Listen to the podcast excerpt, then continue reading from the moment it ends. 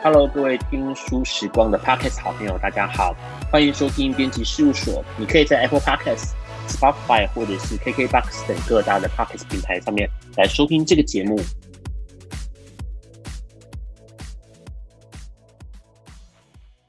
我是时报出版的主编新佑。时报出版呢，在二零二一年中出版了许多的剧本书哦。那剧本书一直在市场上面，并不是销售书，也不是那种大家能够买来很轻易的读它的一个呃文学作品哦。不过呢，在出版剧本书过程当中，我们可以看到戏剧创作者他背后对于这个戏或这个议题的想法，以及他想要描述一些呃，也许是更让这个社会注意到的某些事情。那这些戏后来搬上了舞台。甚至也会有许多的人对于这些戏有些反应，有些收录在这个书里。那今天邀请到了一个剧本书的作者，就是金钟编剧詹杰先生。我们先请詹杰来跟我们打个招呼吧。各位听众朋友，大家好，我是詹杰。好，再再介绍一下詹杰，因为其实许多人对于这两个字哦，其实并不是那么熟悉。但是如果你听过《花甲少年转大人》，或者是《刺猬男孩》。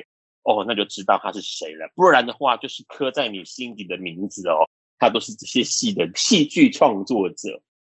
那这一次呢，邀请詹杰跟我们聊的剧本书呢，是《逆旅》，一个关于谢雪红的单人旅行。哇，这个书名非常的长哦，而且提到了一个人名。我们先跟詹杰来聊一下这本书怎么会一个这么长的名字？然后呢，里面那个。第二题是谢雪红到底是谁呀？OK，这个剧本其实是我呃研究所毕业的一个毕业剧本哦。那研究所毕业剧本通常是你人生最后一个剧本，所以当时是抱着一个告别编剧生涯的方式在写这个剧本哦。然后呢，因为这个剧本后来得到了台湾文学奖，然后它延续我的编剧生涯到现在已经十几年了。我那时候写一个谢雪红的故事，可能大家对谢雪红不是这么这么明了。谢雪红是一九零一年出生的。然后大家最熟悉她的方式是，她是二二八时期一个带领民众革命的女革命家哦。那你如果在坊间找到一些她的资料，你会发现她是一个非常争议性的人物。国民党骂她啦，共产党也骂她，大家都讨厌她。那个时候我读到资料就觉得说，哇，这个人好有趣哦，所有人都讨厌她。那我就很想来知道说，她究竟是怎样的一个人。那她其实是出生在彰化一个很贫户的一个乡下女孩子哦。她中间人生的际遇有点是出乎我们意料是。被卖做童养媳，后面又被骗做小妾。可是呢，因为他有机会跟着那一个买他做妾的那一个富商的儿子哦，去到日本，然后看到了神户的一些革命运动哦，他突然就觉得哇哇，原来世界有这么不一样哦。后来又跟着那个富商儿子去了大陆，看到了五四运动，很多的大学生在街道上抗争哦。那他就说哇，原来读书这么好。那像我一个没读过书的人，我甚至不识字哦，我那我可不可以？有机会念书，我可以跟他们一样呢。可是实际上，谢雪红的本名呢、她不叫谢雪红，她叫谢氏阿女。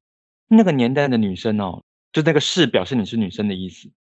那谢雪红名字怎么来呢？她其实是那时候看到一个黑白的照片，是俄国的十月革命，很多农民呐、就是因为抗争然后死在那那古灵宫外面哦，他那个血是喷在那个雪地上面。他就听人家这样讲，他觉得哇，这个印象太深刻了，他要把这个名字当成自己的名字。可这个意义对他来说很重大，是说这是他人生第一次，好像有能够掌握到些什么。这个名字好像给他一个很大的勇气一样哦。那他回来以后呢，他就开始想要努力念书存钱嘛。存了一笔钱之后呢，他去了大陆要念书，发现哎，战争开始了，他也念书梦无望哦。他开始参加那种革命了，可是他觉得自己又没念过什么书，枕在他旁边哦。可是因为他是一个很草根性很强的人，他非常的勇猛。所以他抗争的时候站得很高啊，他会爬到那个时候的日本大使馆啊，把那个国旗撕下来啊，他都吓了一跳。后来呢，因为他的表现呢被共产党注意到了，就把他吸收进来哦。然后呢，他在十几岁、二十几岁的时候，竟然一路能够经由上海去的莫斯科受训哦，然后受训变成要到世界各地扶植共产党的干部哦。后来辗转辗转的回到了台湾哦，然后但是曾经被日本那时候日本政府抓捕过，受尽了很多的苦刑跟刑罚哦。后来死里逃生，那等到日本战败以后呢，他觉得时机成熟了，准备在开始这个革命的工作的时候呢，发生二二八的事件了。二二八事件里面，他带领的民众要对抗这个很多国民党的清洗啊，或国民政府的一些打压。后来他到了中国去，他没想过他的人生的最高峰竟然是二二八时期哦。他到中国去的时候呢，他晚年很感慨，因为共产党其实对他不是很好。他晚年其实穷困潦倒的。他晚年有说，他觉得人生好像是在做一场梦一样，有点像是拼斗了一生的理想，最后竟然是落得一场空哦。然后那个年代，我觉得谢雪红的移动的旅程，但他整个人的构成是我们几乎是不能想象的。那个时候我就想说，如果我可以把谢雪红写成一个故事，该有多好。但是就像刚新又提的哈，我们的书名叫做《逆旅》，一个关于谢雪红的单人旅行。他其实讲的不是只有谢雪红的故事而已，他在讲是三代女人的故事。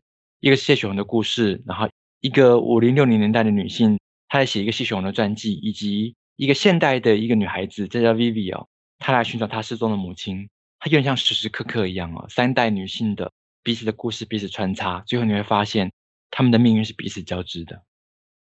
好，所以这三代，您刚刚说了，这个剧本它其实是有。三个主线在同时进行，那同时有关于谢雪红的，有关于这个五零年代在写谢雪红传记的一个女人，以及一个现代寻找母亲的一个女人，三个故事同时进行。问一下，这三个女生为什么你当时会想要用这样子的一个方式，而不是很单纯，而就把谢雪红的事情演一遍就算了这样？对我自己来说，说实在，我那时候的做田野毕业作品呢？对，而且我也很用力。以及到底有没有人知道谁是谢雪红？发现没有半个人知道。即便是他是文史哲科系出来的，谢雪红对他来说还是一个模糊的名词哦。连我自己那时候其实都不晓得。我其实是在公共电视的台湾百年人物志里面看到谢雪红的纪录片哦。那一看纪录片，哎哇，好争议性的人物。后来读了陈方明老师的教授的写的那个谢雪红评传哦，那对这个人有更多的了解。我觉得这个过程对我来说是有意思。是如果我们其实都不了解谢雪红的时候。我如果纯粹做一个谢雪红的人生传记的戏剧作品，那意义是什么？可是我另外我想到说，谢雪红的启发性对我来讲是，她是一个这么低下草根阶级的童养媳的女生，一路走到对于自己人生的追寻呢。我觉得那个精神是非常非常可贵的。所以我到后来用三代女性的方式在诠释这个精神，就是三代女性的方式，她们都在问一个问题：是我是谁？我要去哪里？以及我要为自己而活吗？其实我希望这个东西是能够贯穿到现在来的，它也是现代观众重新跟谢雪红接轨一个很重要的地方。所以换句话说，其实谢雪红或者是这个五零年代、六零年代的女性，以及现在的女性，她都有一个呃很强烈你想要传达的某一些讯息，贯穿这三个同时发展的女性为主的故事主轴，对不对？嗯，对。尤其是最后观众会发现哦。里面的那六零年代写传记的一个女人，已经结婚生妈妈了。她有受过良好的教育，衣食无缺。可是她觉得人生好不自由哦。她憧憬谢雪红那一个为自己而活的感受。可是她最后会发现，原来这个路途上的革命之路也是非常的辛苦的。每个人的人生里面有得一定有失。我在里面希望把三个女性的角色都更有血肉的看到她们人生内在的某种的空虚、空洞以及不满足哦。然后她们都试图要改变。明白，所以换句话说，对于读者来说，这本书这个逆旅，一个关于谢雪红的单人旅行，很能够看到更早年的女性，一直到现在的女性，她们的处境啊，以及她们的心理状态。那只是说，在这样的剧本被发展的时候，在戏剧上面呈现，可能大家看的会大呼过瘾哦，就像我们。也许都有看过这个时时刻刻这个电影啊，三条主线穿插的发展。可是，在读这个剧本的时候，会不会有比较难进入状况的情况？当时你在创作的时候，还是想说毕业作品写完就写完了，根本不管会不会有人读到它？这个是我那时候很大的一个恐惧哦。我想说，天哪，我写一个没人知道的女性政治人物，然后这个故事会人想看吗？那时候我其实想把它处理的比较。柔软一点点，所以我们在里面其实有蛮多清楚的故事主线一直在走哦，但还是很担心，一直到了后来创作社承接了这个台湾选剧本以后，扮演，即便到正式首演的时候，我都很担心说会不会有人没兴趣，这个故事在写什么？出乎我们意料的是，观众对这个故事的反应评价非常非常的好哦。我觉得是那些女性角色在问的议题跟现在的观众是有触动的，他们看到这些角色。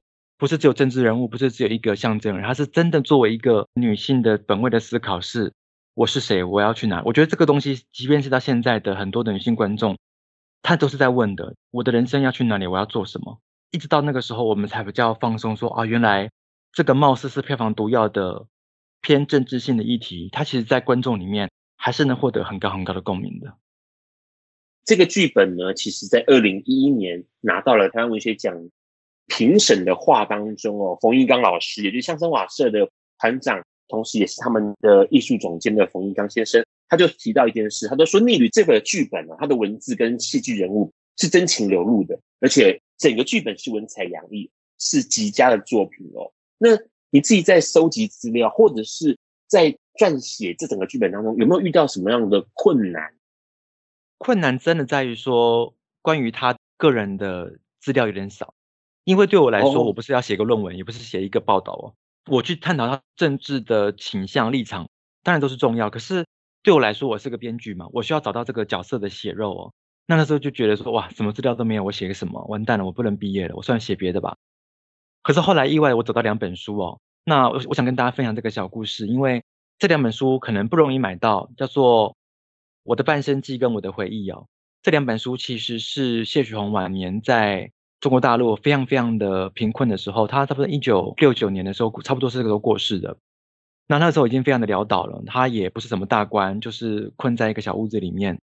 那时候跟他身边有一个杨克煌的人哦，他说：“我们这辈子都没有这样机会，我们这样子好好的聊一聊，那可不可以我把我的一生告诉你，帮我写下来？”几乎就在那个很低落的时光里面呢。谢雪红，他不太会写字，他连自己的名字都写得歪七扭八的。他讲，然后交给另外一个杨克煌，这杨克煌有点像是他的人生的革命的伙伴，一部分也是他几乎是他的爱人哦。他就把它写下来，一直写到他跟杨克煌要相遇的时候，他就过世了，而且死的时候他就死在医院的过道上，因为也不是什么重要的人物，就有点凄凉这样子。后来杨克煌多活了几年呢，他继续把他记得的事情写下来。而且写的时候呢，他在边边加批注哦，他就说：“谢，就是你今天已经离开我多久了？好想你哦。你留下来的笔呢，水已经干了。谢，我今天吃了火锅。那对我来说，那个讲述的过程是非常非常动人。我好像突然找到了那个故事要怎么写，就是在人生的低潮里面，一个女人开始用自己的话把我的一生告诉你。而我知道我们已经到人生的末端了，可是我希望我可以把我的一生告诉你，让你可以更了解我一点点哦。”我几乎是到那个时候才有意识到说，哇，这个是很 touch 我的一个戏剧场景，我就把它写到了这个故事里面哦。那在这里面你会发现，一个谢雪红的人生在过着，一个人在写传记，一个女生读着传记，也是一个三个彼此理解跟互文的过程哦。那我觉得在那一个我的回忆跟我的半生记里面，我们突然看到了谢雪红作为一个人的姿态，她经历过什么事情，遇到过什么状况。他人生的脆弱点是什么？以及传记当中我要讲什么，我不讲什么，那个幽微的心理的活动，我觉得都大大的帮助我找到了谢雪红这个角色很重要的底蕴哦。比较特别的是最后一个，这个书的书稿其实是在杨克煌过世以后，那他是遗稿嘛，他的女儿被通知要去北京领他爸爸的骨骸。那这个杨克煌其实是有结婚的，然后对于他的女儿来说，哎。谢雪红根本不是什么革命英雄啊，他就是把爸爸拐走的小三呢、啊。甚至呢，因为他爸爸杨克煌跟着谢雪红逃到大陆去以后，他们家被当作匪谍，甚至吃了很多的苦的。他最后去领他爸爸的骨骸的时候，发现这两本书的遗稿，他非常的挣扎，说：“我要出版这个书吗？出版这个书对我意义是什么？”他后来还是选择出版了、哦。那因为有他的出版，我觉得我们好像更接近了谢雪红作为一个人的样态，小时候的他种种的喜怒哀乐。其实都在那两本书里面呢。那我觉得这个故事是非常非常动人，是这样的一个历史人物，最后面以一个口述的方式，帮自己的人生留下某种的注解。那那时候我突然找到了切入这个故事一个很好的角度，就开始这个剧本往下走。嗯，是，而且其实这样一路上来说，不管是刚刚大家听到了詹姐来聊这本书，或者是谢雪红这个人，其实更远一点来看，他其实在讲一个。也许是女性，或者是那种挣扎的生命，或者是在社会底层，然后对于某一些不屈对抗的过程的一个形貌哦，这其实是你当时在创作的时候想要放进去大量的这样的投射吗？我其实特别觉得这三个角色对我来说是很有感觉。当然，很多人问我说你最喜欢哪一个？可对我来说，这三个角色都有点像是我所认识的，可能从小到大认识的女性角色里面的某种的提问哦。那现在我认识了谢雪红，认识了海安，甚至了 Vivi，对我来说，他们都是有血有肉，他们没有一个角色是完全刚正不阿、完全没有缺点的。但是因为除了他们有软弱，他们有脆弱，他们有迷惑的时候，他才更像是一个跟我们很能够很共鸣的角色人物。最后面那个。一度想模仿谢雪红革命的女生，她最后理解到了，原来革命跟我想象有落差。